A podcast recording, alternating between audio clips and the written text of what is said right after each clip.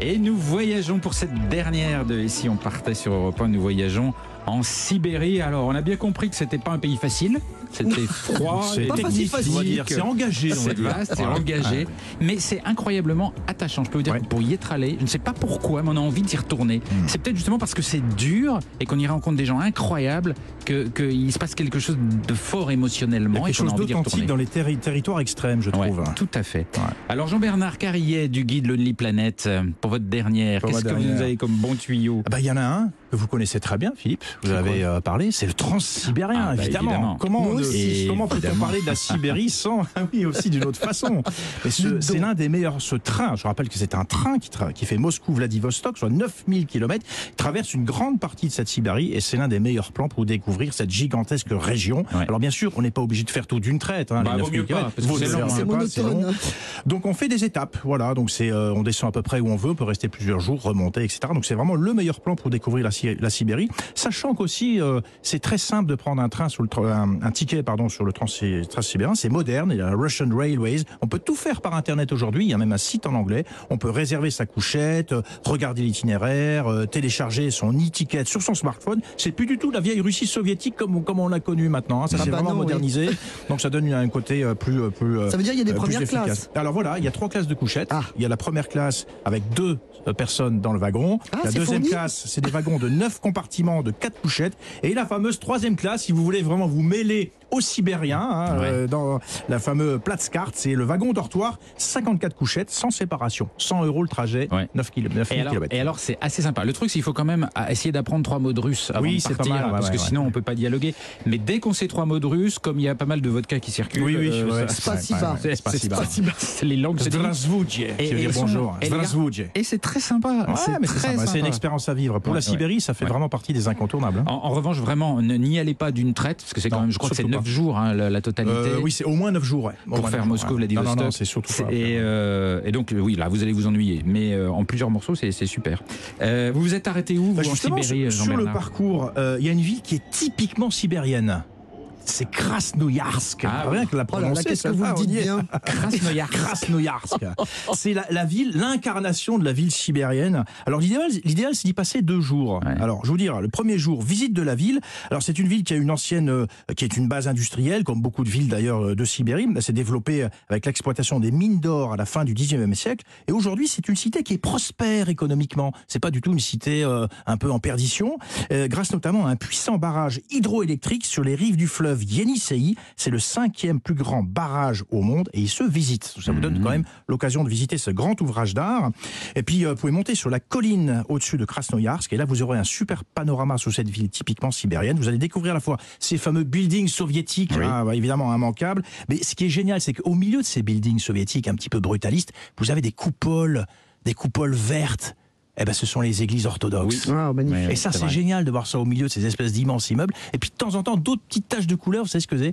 Ce sont des maisons en bois traditionnelles qui ont subsisté. J'adore un petit peu ce mélange des genres euh, quand on est euh, à Krasnoyarsk. Ouais. Voilà. Et moi, ce que, moi, ce que j'ajouterais, si vous me permettez, euh, Jean-Bernard, comme conseil, c'est de- de- d'essayer de, se débrouiller pour avoir une voiture et d'aller aussi un peu dans les villages Eh perdus. oui, les villages à côté. Parce que Ouais. parce qu'il faut sortir de la ville et, et dans ces campagnes avec ces maisons de bois avec des paysans qui vivent là toute l'année, il y a une ambiance et un accueil là encore incroyable. Et juste à la sortie de Krasnoyarsk, j'ajoute, il y a l'équivalent de la forêt de Fontainebleau. On l'appelle d'ailleurs le Fontainebleau de la Sibérie. Bah, c'est C'est un super, parc on va au fin naturel. de la Sibérie pour aller voir Oh, ouais. Fontainebleau. Mais vous savez pourquoi bon des rochers, des rochers. pourquoi C'est une réserve naturelle et tous les gens de Krasnoyarsk qui y vont tous les week-ends, il y a plein de rochers sur lesquels ils font de l'escalade. Bah Ah oui, ouais. ces gens-là ont aussi une vie euh, de loisirs et de divertissement. Bon. On va le dire. Oui, on va Oui, pas en enfin, on va pas y pour aller. ça, euh, oui. Jean-Bernard. Dis donc, ça nous fait loin quand vous même. vous hein. égarez là.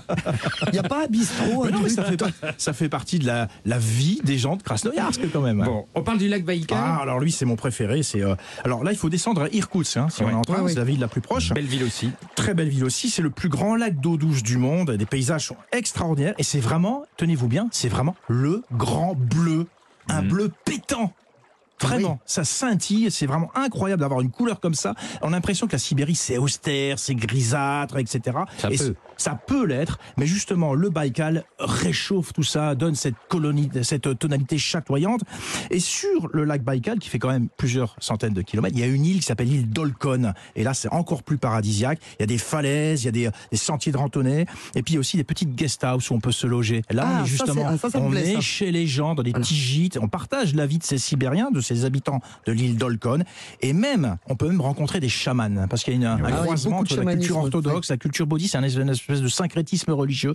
Vous pourrez rencontrer des chamans sur cette île d'Olkhon. Et attendez, c'est pas fini pour le lac Baïkal. Allez-y aussi en hiver. Oui, De mi-février à mi-mars, il y a Moi, un phénomène. mieux, Bah. Je vais vous dire pourquoi. Il y a un phénomène naturel exceptionnel qui a lieu de fait, donc de mi-février à mi-mars, au tout début de la fonte des glaces. Un frozen truc. là. Sous, voilà, sous Ouais. la surface qui commence légèrement à fondre, il y a des microbules d'air Ouais. qui se forment. Et lorsqu'elles se forment, on a l'impression que ce sont des draperies, des voiles, euh, des, des guirlandes blanches. De glace, et ça donne ouais. de glace, ça donne un pays, ça donne un, un visuel absolument somptueux. Ça dure à peine un mois. Et il y a des gens qui sont dans la confidence qui viennent que pour voir ce spectacle-là, tellement c'est beau. Ouais, c'est unique au monde en C'est unique au hein. monde, Ouais, voilà. ouais. Ah oui, C'est vraiment unique au incroyable. monde. Et, et les gens du coin se déplacent sur le lac gelé en aéroglisseur. Euh, Les aéroglisseurs privés, on peut les, les charteriser, Bah, que justement. C'est un, gros- un appareil avec un gros un ventilateur à l'arrière et vous vous asseyez une Ouais. place sur le vent. Il y a deux, sortes de gros boudins et vous glissez sur le lac avec ça et c'est assez incroyable. Euh, Comme autre activité d'hiver que vous pouvez faire sur le Baïkal, ça c'est génial. Il y a le chien de traîneau. Bah, ça aussi, il faut le faire. Bah, c'est moins polluant c'est moins polluant. Et puis, un peu plus polluant, je sais que vous n'allez pas aimer, Nathalie, c'est la fameuse motoneige. Et Non, là, non, vous ça- avez des centaines de kilomètres de ride.